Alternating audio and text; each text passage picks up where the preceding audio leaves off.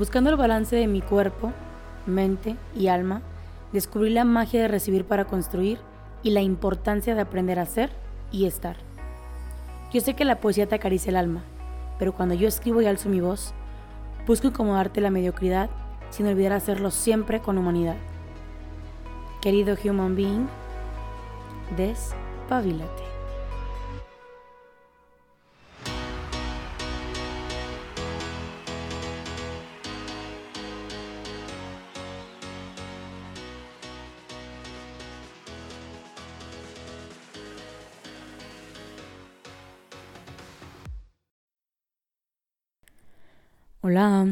Queridísimo human being, espero que estés teniendo una mañana, tarde o noche bonita, bendecida, exitosa y productiva.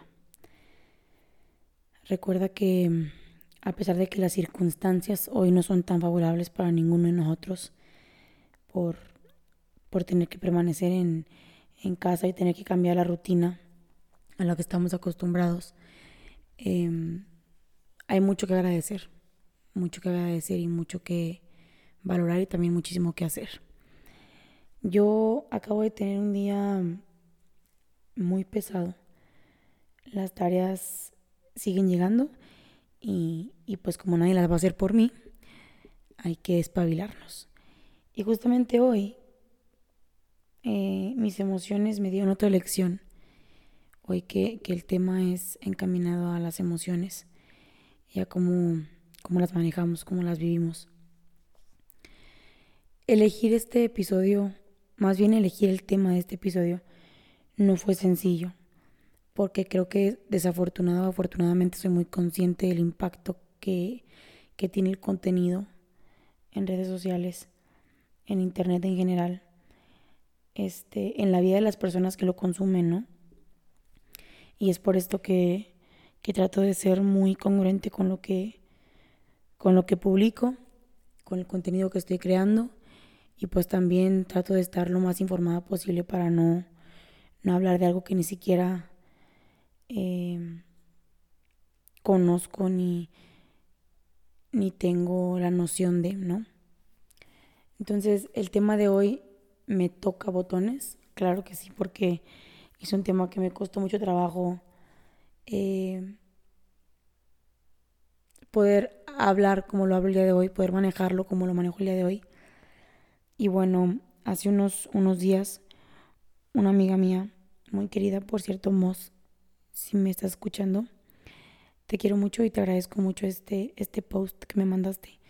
Me mandó un post de Michelle Asís de Instagram que hablaba de las emociones y de cómo nos enseñan desde pequeños que hay emociones buenas y malas, emociones que tenemos permitido sentir y cuáles son las que no tenemos permitido sentir porque no, no van con nosotros. Es decir, las niñas tenemos que estar siempre eh, contentas, amables, sonrientes y los hombres no tienen como opción llorar o ser débiles, sentirse rotos un momento.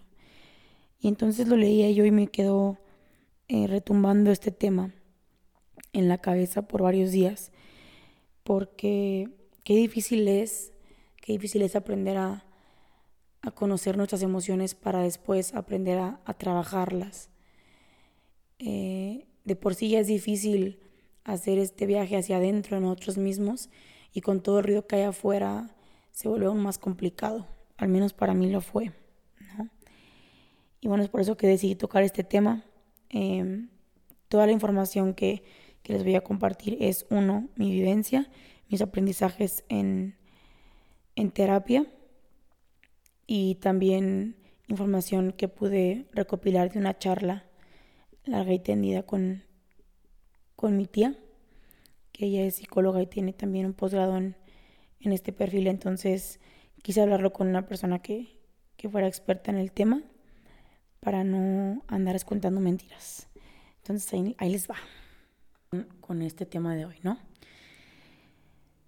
Eh, trataré de ser lo más breve posible, no porque porque quiera hablar del tema rápido, sino porque quiero que esta charla que voy a tener de corazón a corazón contigo tenga un, un objetivo final genuino. Entonces te voy a contar un poco de mi experiencia rápidamente Y con esto pretendo regalarte un poco de empatía y que sepas que no eres el único atravesando por situaciones emocionales complicadas. En mi caso, eh, creo que algo no andaba bien desde que yo era una niña. Algo no se sentía bien, incluso si estaba yo contenta riéndome en el parque con mi hermano y amigos en las bicis, atrás tenía esta voz y este mm, sentimiento de que me faltaba algo, de que, de que algo no, no estaba bien adentro de mí, ¿no? Y obviamente es muy normal que los niños también se enojen y también lloren y también estén súper contentos y también un día no tengan ganas de hacer nada. Pero que, creo que conmigo era muy extremista. Aparte de que soy una drama queen, claro que sí, porque entre ser no ser yo soy. Eh, siempre tenía esta tristeza y este miedo. Creo yo más bien que era miedo a todo.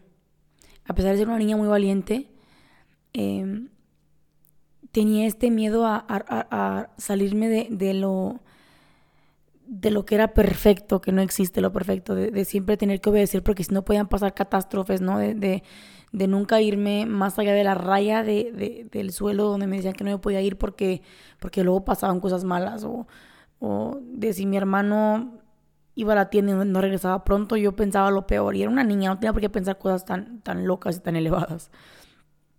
Em, con el paso del tiempo, una vez más, reafirmo, no solo más sencillo. Las emociones negativas eran cada vez más constantes y, y sí llegó un punto en el que empezaron a afectar mis relaciones interpersonales.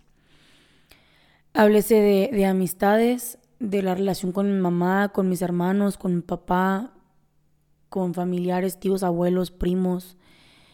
Eh, hasta llegar al punto en el que también afectaban mis relaciones amorosas, mis vínculos amorosos de pareja.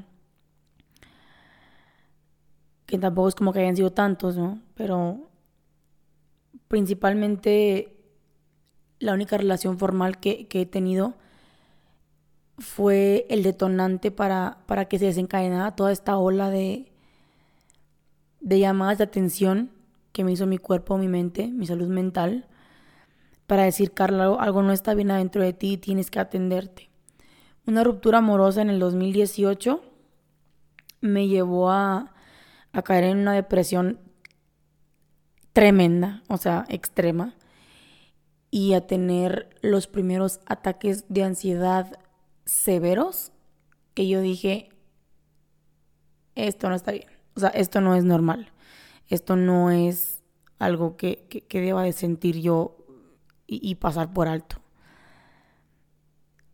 Y en el, invierno del 2018, en vacaciones, justo después de la ruptura amorosa, me fui a, visitar a mi mamá de Estados Unidos y decidí ocuparme en, en, un empleo.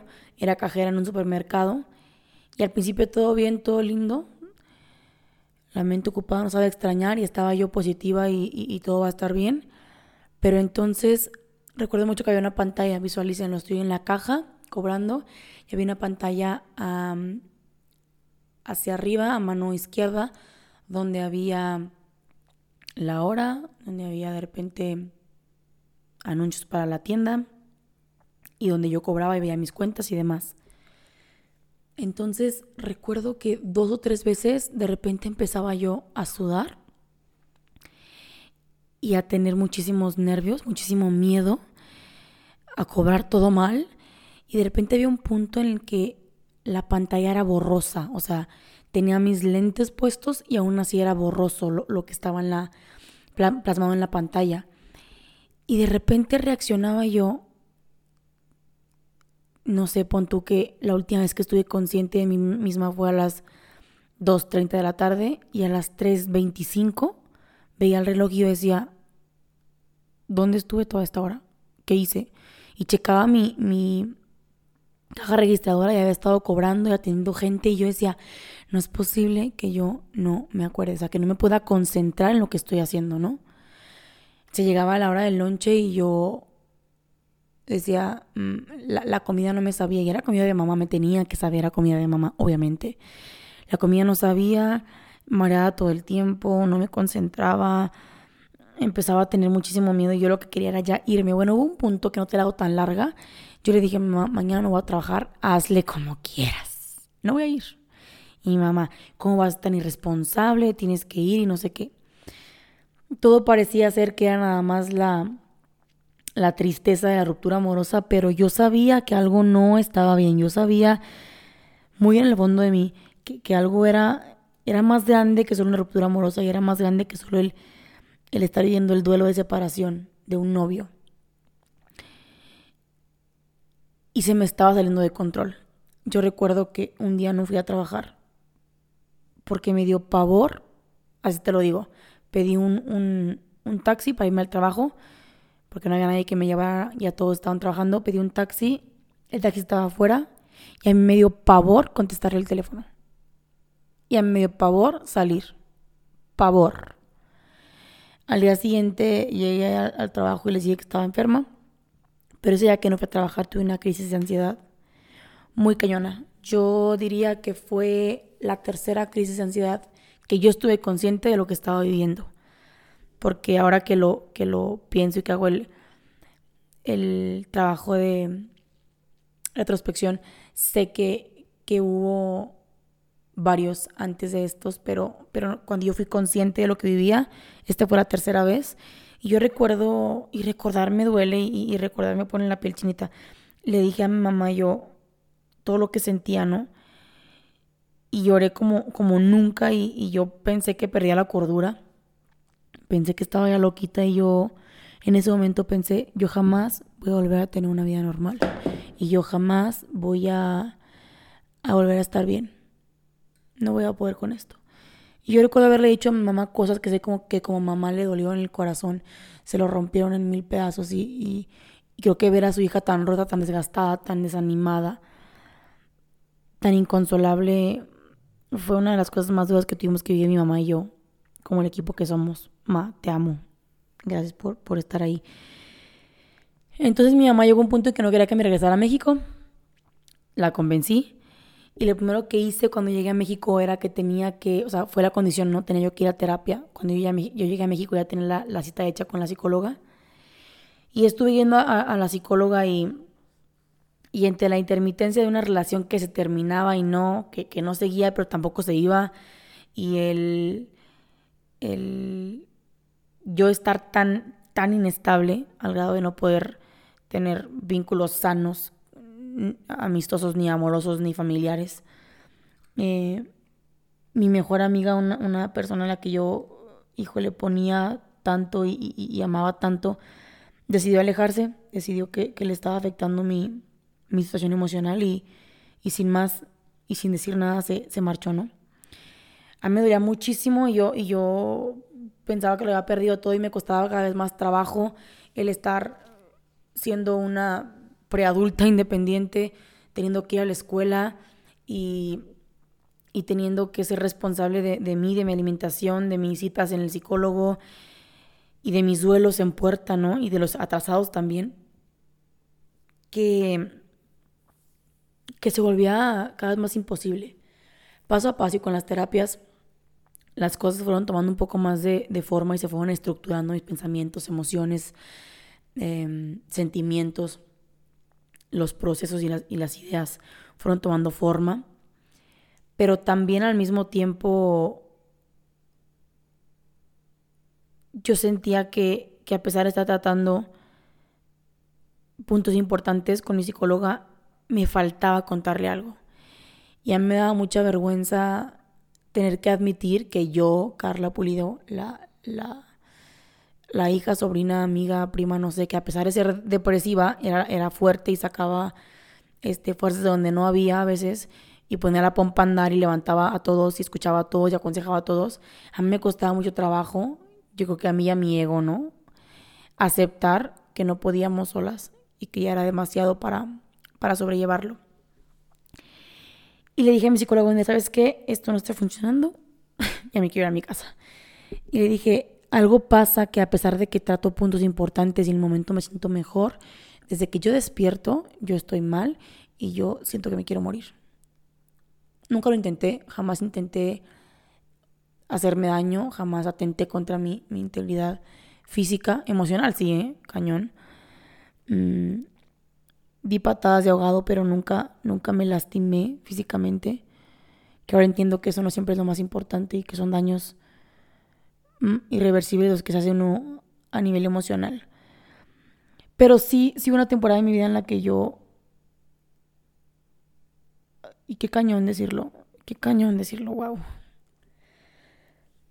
En la que yo me, me quería morir. Yo recuerdo que yo le dije un día a mi mamá, ayúdame mamá porque yo me quiero morir para ayer, o sea, ya. Yo ya no puedo, yo me levanto y estoy agotada, yo me levanto y digo otra vez amanecí viva, qué carajo. Y yo me levanto y, la comida no me sabe y tengo miedo todo el día y todo el día estoy cansada y no me puedo concentrar y yo no podía más y yo ya no quería más. Se lo conté a mi psicóloga y me dijo, ¿por qué no me contaste esto desde el principio? Y agendamos una, una cita con el psiquiatra de la clínica en la que yo, yo voy a terapia de emergencia. Me tenía el día siguiente. Recuerdo que se hicieron los, los análisis y las evaluaciones eh, debidas para, para ver cómo andaban mis procesos químicos mentales. Y, y pues para arrastre, ¿no? O sea, traía yo un cuadro de ansiedad bien severo y de depresión también. Y esto, lamento romper tu burbuja, no se supera y no se pelea esta guerra diciendo nada más voy a ser positivo y todo va a estar bien. Y esto no es cuestión de ganas. Esto no es de echarle ganas. Ay, sí, gracias, consigo que está esperando. Vámonos, pilas. No. Eh, hay procesos químicos en tu cerebro que cuando no funcionan debidamente requieren apoyo de medicamentos, así como de terapias. Cuando el psiquiatra me dijo, sabes que tenemos que acudir a ansiolíticos y antidepresivos temporalmente, yo, yo me acuerdo que lloré mucho y le marqué a mi mamá. y, y lloré mucho, pero por esta parte de no pude, no pude con el paquete. Mamá, perdóname, no pude sola. Y, y, y, no fui lo suficientemente fuerte y no, y no fui lo suficientemente capaz. Te digo desde ahorita, no va por ahí. Y uno no elige las cosas que uno, que uno tiene que, que atravesar y, superar. Recuerdo mucho que para este entonces yo seguía en contacto con, con mi expareja y, y le conté que había ido al médico y le conté que estaba tomando unos medicamentos y demás para, para regular el apetito, la estabilidad emocional, de repente la vista, este, y, el insomnio y todo este rollo. Pero nunca le conté que eran antidepresivos y ansiolíticos. Espero que no escuche esto. Porque, porque nunca le conté porque me daba vergüenza. Y porque una de las razones por las que no regresó conmigo fue porque después de, de, de terminar, mi ansiedad se desató y ya no era la mujer fuerte que pues que él quería en su vida, ¿no? Ese fue uno de sus argumentos. Me volví débil y, pues dejé de funcionarle como como pilar, como bastón, como lo que sea que yo le estuviera funcionando. Y bueno, estuvo muy cañón y, estuve tuve que hacerme cargo de mí solita, tuve que aprender a tomarme la pastillita porque si no me la tomaba pues no no iba a funcionar el tratamiento, tuve que aprender a cambiar mi estilo de vida, mi alimentación, eh, hacer ejercicio, dormir mejor. Y bueno, sigo trabajando en ello. Todavía hay días en los que no me es nada sencillo, nada sencillo sobrellevar mis emociones. Pero ahora que las conozco, puedo hablar con ellas y decirles, I know what you're doing. Y esta vez no te voy a dejar que lo hagas. O, o conocerlas y esta vez dejarlas ser en su tiempo, en su espacio, y después permitir que se vayan y yo misma hacer que se vayan para seguir con mi vida. Y hablando con mi tía, ella es psicóloga y tiene un posgrado también en esta misma área. Em, hablando con ella, resolvimos un par de dudas que yo creí que eran las más relevantes y las que más me hacen de repente en, en preguntas y respuestas de Instagram. Y una de ellas es, ¿qué es la ansiedad? ¿Cómo puedo saber si yo estoy viviendo ansiedad o no? ¿Qué es esto que siento? Y bueno, la ansiedad es prácticamente miedo a lo desconocido. Esto puede ser ocasional, es normal en la vida. la mayoría, y si no es que todos, hemos experimentado la ansiedad. Todo cambio genera ansiedad porque es miedo a lo desconocido. Y es también por la zozobra de, de si el cambio va a funcionar, si, si decidiste bien o mal y qué consecuencias traerá tu decisión, ¿no? La que sea que hayas tomado. Y trae consigo, bueno, síntomas, ¿no? Síntomas que son agitación, tensión, sensación de peligro inminente, pánico, aumento del ritmo cardíaco, respiración acelerada, sudoración, temblor, problemas para concentrarte, náuseas, vómito y hasta insomnio. Y esto te lo digo sin el afán de que te empieces a autodiagnosticar. Chill. Te lo digo por el contrario, para que comiences a hacer un viaje hacia adentro de introspección y aprendas a conocer tus emociones, para a partir de que las conozcas y aprendas a detectarlas, poder trabajar con ellas. Es bien importante que entendamos esta parte. Nunca te autodiagnostiques y nunca se den de alta de terapia como lo hacía yo siempre.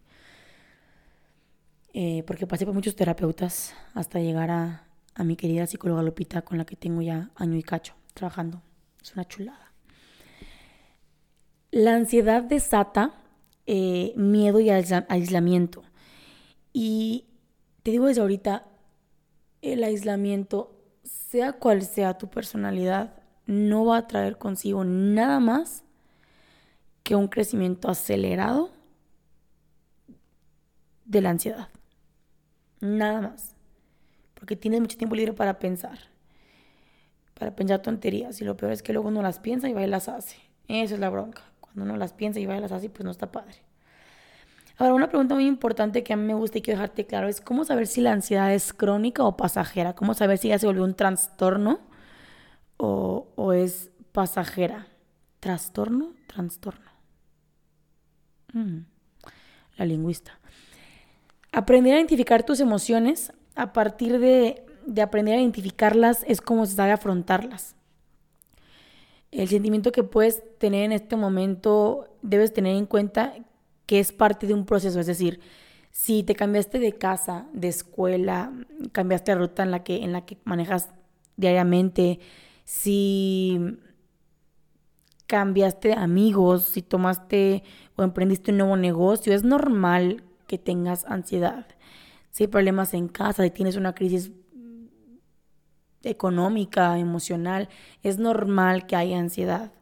Lo importante es saber si es debido a algo que ocurre en este momento, porque si es así, será pasajero y eventualmente aprenderás a asimilarlo, a controlarlo, a trabajarlo y después a soltarlo.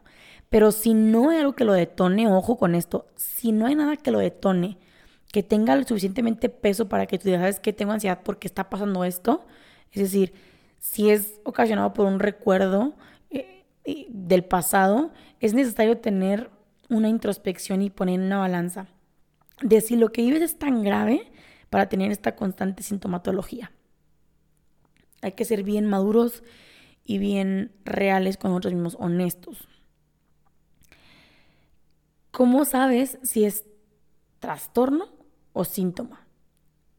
Todo el mundo lo vivimos y te lo digo yo, es esta parte de, de aprender que la ansiedad viene de cajón con los cambios, pero si la ansiedad llegó al punto en el que no te permite realizar tu día a día, que afecta tu vida cotidianamente, es necesario que asistas con un especialista para comenzar a tratar tus emociones y comenzar tu proceso de, de, sanación en muchos aspectos. Porque entonces trae un chorro de trasfondos y puede ser porque desde niños vivimos eventos traumáticos, abandonos, estrés debido a enfermedades, este, a veces que te diagnostican una enfermedad y, eso trae consigo ansiedad, eh, por eventos importantes como una pérdida, ya sea como separación o pérdida de, por la muerte de alguien, situaciones económicas, personalidad de cada quien también es un, un aspecto bien importante a es decir, no se manifiesta igual en todas las personas y todas las personas tienen una forma diferente de tratarlo. Es por eso que es importante que, aprendas a sentir, que te dejes sentir. Yo tengo una frase que una persona muy importante en mi vida en aquel entonces le molestaba porque yo, yo quería hablar de lo que me sentía y era así como, de, es que porque siempre quieres estar mal. Y yo, tiene esta frase que dice, está bien estar mal. Déjame estar mal hoy para aprender cómo debo controlar el, esto que no, me, que no me gusta el día de mañana. Entonces, permítete estar mal, permítete sentir para que puedas identificar, detectar tus emociones y a partir de ahí trabajarlas. Eh, entender que, que a todos nos afectan las cosas de diferente manera es bien importante para aprender a ser empáticos con los demás y contigo mismo, para no juzgarte por cómo tú, tú eh, sobrelleva las situaciones. Hay una frase que, que dice que el, lo que es caos para, caos para la mosca es fiesta para la araña. Y esto es, es muy cierto. No lo pude explicar mejor. Em, el trastorno es preocupaciones y miedos intensos, excesivos, persistentes sobre situaciones diarias. Y esto genera ataques de pánico y, es desproporcionado con el peligro real. Y por ello también te lleva a evitar lugares y, situaciones cotidianas y esto es patológico. O sea, si ya tú dejas de ir a la escuela por miedo, si ya tú dejas de ir a, a la tienda por miedo, si ya tú dejas de ir a una fiesta por miedo, esto ya es patológico y, necesitas ayuda cuanto antes. Y te mereces la ayuda y, tú vales toda la alegría. Entonces, debes trabajar en ti. Este tipo de situaciones son recurrentes y cualquier situación cotidiana te altera y te genera nervios, insomnio, miedos infundados o, o sea que no tendrías que tenerle miedo a, a algo y tú dices, ¿por qué le tengo miedo a esto? O sea, esto no es normal, ¿no? normal entre comillas, lo normal es relativo, no te enganches con el término normal. Eh, a partir de ahí hay que aprender a diagnosticar cuando, cuando, a detectar, perdón, cuando, cuando hay que acudir a pedir ayuda. ¿Qué podemos hacer para sobrellevar un ataque de ansiedad? Bueno, pues eh, a mí me funciona mucho aprender em, a detectar en ataques de ansiedad tres cosas que puedas tocar dos cosas que puedas oler y una cosa que puedas ver. Y eso te ayuda a posicionarte en el aquí y en el ahora. Te quiero decir algo bien importante que yo cometí este error. Yo no he sido nunca viciosa. Creo que he trabajado muy bien esa parte y no me llama la atención tampoco. No soy una chava viciosa, pero sí hubo una temporada en la que me echaba mis drinks muy seguido.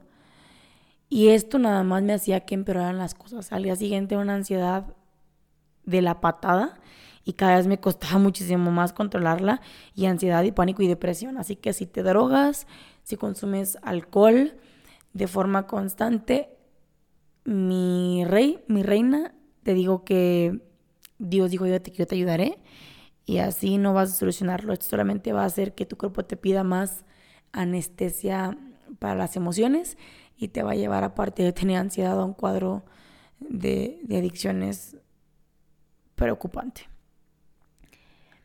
Em, no tiene nada que ver con la edad, ¿eh? ni, ni, con, ni con el estatus social, porque a una persona que no tiene dinero, que tiene problemas económicos, le puede causar ansiedad no tener dinero. Y a la persona que tiene millones le puede causar ansiedad en saber cómo administrarla. O sea, esto no tiene apego a ningún estatus social, ni, ni, mucho menos. Y yo, yo quiero concluir con una cosa muy importante y es decirte a ti, querido human being, que estás atravesando por situaciones complicadas. Uno, aprende a ser juicioso, aprende a ser juicioso con, con de qué te alimentas sí, sí, me refiero al alimento que consumes, pero también sobre todo a lo que consumes mentalmente y espiritualmente. Las redes sociales están atiborradas de, de detonantes para la ansiedad. Hay que aprender a ser juiciosos con el contenido que, que permitimos que esté en nuestra vida. Y te quiero decir algo bien importante sobre todo. Es que no tienes por qué sentirte así toda tu vida. No tienes por qué acostumbrarte a vivir así. Hay una mejor calidad de vida, te lo prometo. Realmente sí se puede estar mejor y sí se puede sobrellevar aún cuando parece que es imposible y cuando no puedes con las situaciones que, que estaba atravesando. Em, lo importante es con miedo y todo dar el salto. Dar el salto es crucial para que empieces a conocerte, a ayudarte. Me encantaría poder decirte que, que yo voy a ayudarte desde donde yo estoy y que yo voy a resolverlo por ti, pero esto es algo que tienes que hacer a nivel personal. Tienes que regalarte otra oportunidad de vivir de forma diferente. Tienes que regalarte la certeza de que está bien estar mal. Lo que está mal es que vivir siempre estando mal. Y siempre triste y siempre abajo. Eres una persona muy capaz y no te conozco quizá. Y, y, y no te puedo ver ni te puedo tocar. Pero estoy convencida de que eres una persona capaz, fuerte y valiosa. Y que vas a salir de esta y de muchas, muchas más. Habla con alguna persona a la que le tengas confianza, con tu mamá, con tu papá, con tus hermanos, con el amigo, con el vecino, con tu novio, con tu novia, con quien sea, pero háblalo. Y a partir de hablarlo, todo comienza a tener más estructura y todo comienza a ser un poco más sencillo. Y, y va a ser un viaje hacia adentro que va a estar de la fregada, va a ser muy complicado y te lo digo desde ya. Aquí no acariciamos mediocridades, va a estar, va a estar cañón, pero vas a salir del ojo del huracán siendo definitivamente una persona más fuerte, más, más capaz, una persona más consciente de lo importante que es tener estabilidad. Y decirte que en el proceso de, trabajar en ti, a más de dos o tres nos va a aparecer tu cambio. Esto puede ser para bien y para mal. Y tienes que aprender que no hay nada mal contigo. No, no eres una mala persona, no eres una persona débil, no eres una persona que no logró hacerlo solo o sola. Eres una persona que necesita ayuda por el momento y es de sabios y de valientes pedir ayuda. Y que puede que algunas personas hoy decidan que no te quieren en su vida. Y que puede que hoy algunas personas decidan que, que de pronto contigo llueve, llueve bastante y que les aterra tu lluvia y habrá otras personas que llegarán, verán que te está lloviendo y van a bailar contigo bajo la lluvia. Y te van a abrazar y te van a apoyar. Aprende que las personas no son salvavidas. Me hubiera gustado saber esto antes para salvar más vínculos que tenía y que perdí. Mm, pero es necesario a veces para aprender. Las personas no son salvavidas y no te van a salvar. Las personas son solo apoyo y compañeros de viaje, pero uno es quien quien debe ser el piloto y, darle rumbo a este trayecto. No todo está bien hoy, pero eventualmente todo lo estará, te lo prometo, si tú te decides a trabajar en ti.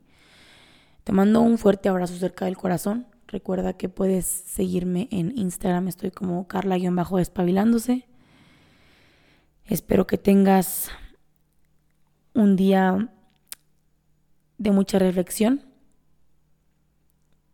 de la forma más sana posible y que te decidas a regalarte una oportunidad de las tantas que le regalas a las personas ahí afuera. Te quiero ver triunfar y te quiero ver salir de esta. Échale muchas ganas.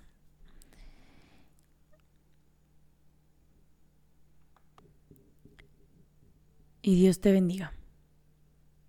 Sin importar si te conozco o no, Puedes encontrarme en Instagram, escribirme y no prometo solucionarte la crisis existencial, pero prometo leerte y buscar juntos o juntas la forma de, de, salir adelante de esta. Porque el mundo necesita más empatía, porque vivimos en un mundo sobrepoblado, sintiéndonos constantemente solos. Y eso no está chido. Eres valiente. Tu verdad es tu fortaleza y eso nada ni nadie lo puede cambiar.